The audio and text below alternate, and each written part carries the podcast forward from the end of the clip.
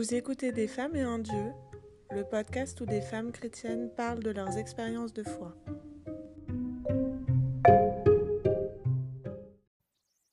Bonjour à toutes, bonjour à tous. Aujourd'hui, je suis très fière de vous présenter un nouveau format de chronique pour le podcast. Corélie Netz, qui est anthropologue et spécialiste du féminisme et des religions, nous fait l'honneur d'inaugurer.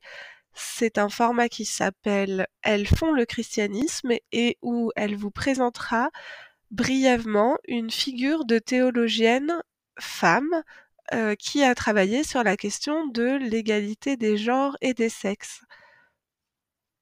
Bonne écoute.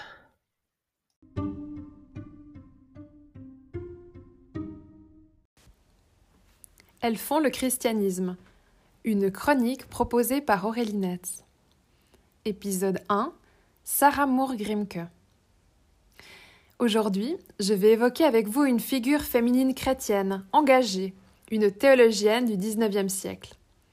Partons à la rencontre de l'américaine Sarah Moore Grimke et d'une de ses lettres qui chamboule l'interprétation d'un texte biblique bien connu. Sarah Moore Grimke est née le 26 novembre 1792 à Charleston, en Caroline du Sud, dans une famille qui appartient à l'élite politique et économique de la région. Cette famille possède une plantation et dirige des centaines d'esclaves. Le père de Sarah est un notable, politicien, républicain et favorable à l'esclavage. Oui, la réalité américaine de ce milieu du XIXe siècle se construit entre conquête des territoires, esclavage, massacre des autochtones et développement économique et démographique intense. Donc Sarah n'est pas autorisée à suivre des études comme ses frères, et elle reste cantonnée aux apprentissages permis aux femmes et enseignés par sa mère la lecture, un peu de mathématiques, la couture et la broderie, mais elle s'intéresse aussi au droit, qu'un de ses frères étudie. À 26 ans, Sarah est en quête d'une profondeur spirituelle et elle se distancie peu à peu des mondanités propres à la société sudiste. Elle renie alors la confession familiale épiscopalienne et se convertit à la foi presbytérienne.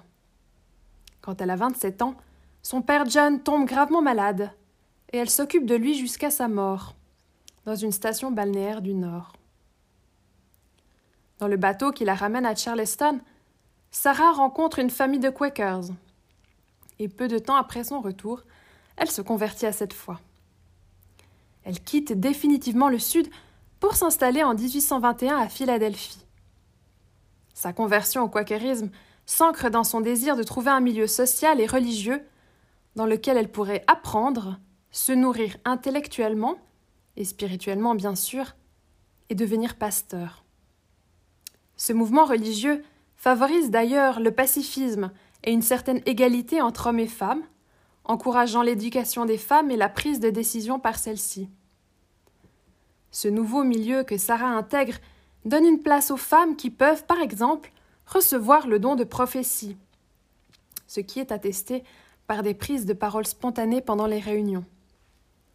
D'ailleurs, la communauté Quaker est en grande partie féminine et la moitié des pasteurs de la région sont des femmes. Les femmes quakers sont également nombreuses dans le mouvement abolitionniste d'abolition de l'esclavage. Remarquons aussi que de nombreuses premières féministes se recrutent dans ces milieux protestants. Le mouvement féministe continue de croître dans les années 1850, dans ce que les historiennes et sociologues nommeront plus tard la première vague féministe. Les femmes qui s'engagent dans ce combat sont en majorité issues de milieux favorisés. Elle revendique des droits, étant oubliée de la plupart des constitutions européennes et américaines. Elle demande le droit de vote, le droit au divorce et à la propriété, et questionne leur statut légal, exigeant liberté et citoyenneté. L'idéal d'égalité et de liberté de Sarah s'exprime dans son engagement, avec sa sœur Angelina, pour le droit des femmes à occuper l'espace public politique et religieux et pour l'abolition de l'esclavage. C'est dans ce contexte que les deux sœurs rédigent par écrit leur position, prenant aussi part à des cercles plus militants. En 1837, elles écrivent lettres et articles, et les réponses ne tardent pas. À cette période, Sarah rédige ses Letters on the Equality of the Sexes and the Condition of Woman, Lettres sur l'égalité entre les sexes et la condition de la femme. Aujourd'hui, nous lirons une partie de cette première lettre. Les deux sœurs ne cessent d'écrire et de s'engager en politique. Sarah meurt en 1873 à Boston, à l'âge de 81 ans, et Angelina en 1879, à 74 ans. Ce texte que nous allons lire s'intitule en français Première lettre, l'égalité originelle de la femme, et date de 1837. Cette lettre est à la fois adressée à Mary Parker, une femme abolitionniste, mais c'est aussi une lettre ouverte destinée à la publication. D'ailleurs, cette lettre sera publiée à trois reprises, en 1837 et 1838. Comme vous le verrez, comme vous l'entendrez, la lettre de Grimke est un réquisitoire puissant contre des représentations sur les femmes en circulation dans le milieu religieux et social de l'époque dans lequel elle vivait. Grimke explique qu'elle entre dans un territoire encore inexploré et souhaite éduquer l'opinion publique. Elle dit qu'elle a la certitude que le bien-être du monde progressera lorsque la lecture et l'interprétation des Écritures sera faite de manière juste. Les femmes pourront alors connaître ce qui est attendu d'elles par leur Créateur et prendre la place sociale, politique et religieuse qui leur revient de droit.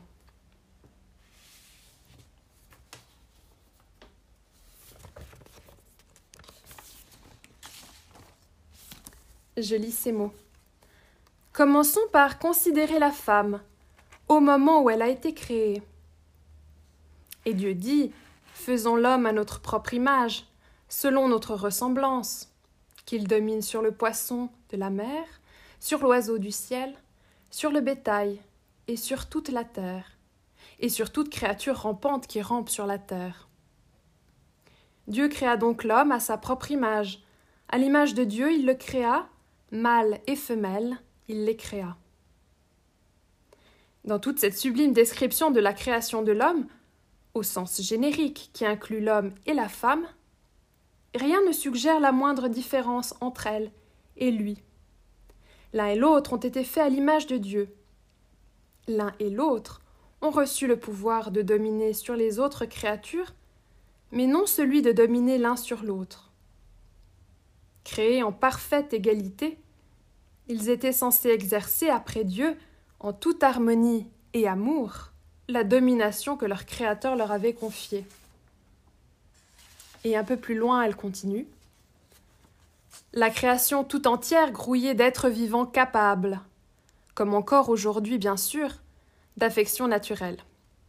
Il ne s'agissait donc pas simplement de donner à l'homme une créature susceptible de l'aimer, de lui obéir, de lever les yeux vers lui, car tout cela, les animaux pouvaient le faire, et le faisaient effectivement. Il s'agissait de lui donner une compagne, qui fût à tous égards son égale, qui fût comme lui-même un agent libre, doué d'intelligence et doté d'immortalité, quelqu'un qui ne se contenta pas de partager ses plaisirs animaux, mais qui fut capable, en tant qu'être moral et responsable, d'entrer de plein pied dans ses sentiments. Si cela n'avait été le cas, comment la femme aurait-elle pu être cette être appropriée J'entends cela comme s'appliquant non seulement aux partenaires qui concluent un contrat matrimonial, mais à l'ensemble des hommes et des femmes. Car je crois que Dieu a destiné la femme à être une aide appropriée en toute œuvre bonne et parfaite. Elle était une part de l'homme lui-même, comme si Jéhovah avait eu le dessein de rendre pleine et entière l'unicité et l'identité de l'homme et de la femme. Sarah était une femme profondément croyante, aux prises avec des textes sacrés qui semblaient de prime abord aller à l'encontre de ses conceptions sur l'égalité ontologique entre les femmes et les hommes. Sarah ne choisit pas de rejeter purement et simplement ces textes, qui sont pour elle inspirés par Dieu, mais elle entend rendre attentif ses lecteurs et ses lectrices à deux aspects problématiques du rapport au texte biblique. D'abord, les traducteurs sont bien généralement des hommes, qui sont ainsi responsables de leur traduction biaisée de la Bible et des effets de cette traduction sur les esprits de l'époque. Et puis, cela est un droit pour les femmes que de réinterpréter les Écritures. Sarah se fait historienne et exégète, herméneute, pour lire le texte. Dans sa lettre, Sarah propose ensuite une nouvelle interprétation de la tentation par le serpent. Elle décrit, avec ces mots, la décision d'Ève de manger la pomme. Je la cite. Ici, la femme a été exposée à la tentation par un être dont elle n'avait pas fait la connaissance. Elle avait l'habitude de fréquenter son partenaire bien-aimé en communion avec Dieu et les anges. Sarah rappelle aussi qu'Adam a également mangé le fruit, sans se différencier par une quelconque supériorité morale. Sarah explique qu'Ève et Adam ont été tous deux sortis de l'état d'innocence, mais pas de celui d'égalité. Et puis, quand Adam et Ève ont dû expliquer leur geste à Dieu, celui-ci a dit dans le texte biblique Tu seras assujetti à ton mari, et il dominera sur toi. Pour Sarah, cette phrase n'est pas une malédiction, comme on a longtemps voulu le faire croire, pour justifier un ordre social délétère, mais c'était une terrible prophétie. D'après Sarah, de la chute naît la domination, non pas selon le désir de Dieu, mais par un malheureux état de fait propre à la volonté humaine. Ce texte, d'une incroyable originalité, est l'un des premiers textes qui met en valeur un argument pour l'émancipation des femmes et pour l'égalité des sexes, en se basant sur les textes bibliques. Sarah s'est bien sûr nourrie de nombreuses sources féministes, politiques et religieuses. Évidemment, les lettres de Sarah ont dû autant enthousiasmer que choquer. Mais assez rapidement et malheureusement, les textes innovants de Sarah sont oubliés et ne seront redécouverts qu'en 1848. Sarah Moore Grimke ouvre donc la voie aux futures théologiennes et féministes qui proposeront dans les siècles suivants encore d'autres lectures émancipatrices de la Bible, osant questionner et critiquer l'ordre social et religieux. Sarah nous encourage ainsi à ne nous soumettre qu'à Dieu, car femmes et hommes ont été créés libres et égaux par la volonté du Créateur, une volonté pervertie et justifiée par une traduction et une lecture biaisée des textes bibliques qu'il s'agit de s'approprier. Donnons-lui ce soir une dernière fois la parole. Dieu nous a créés égaux. Il nous a créés agents libres. Il est notre législateur, notre roi et notre juge. C'est à lui seul que la femme est soumise.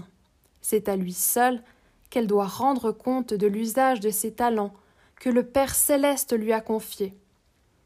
Et elle termine sa lettre ainsi Bien à toi, pour celles qui sont opprimées dans les liens de la féminité. Je vous remercie pour votre écoute. C'était Aurélie Netz, anthropologue, pour le podcast Des femmes et un Dieu. Voilà, c'est tout pour aujourd'hui. Je serai heureuse d'avoir vos avis, réactions et commentaires sur la page Facebook Des femmes et un Dieu ou à l'adresse mail desfemmesetundieu at vivaldi.net.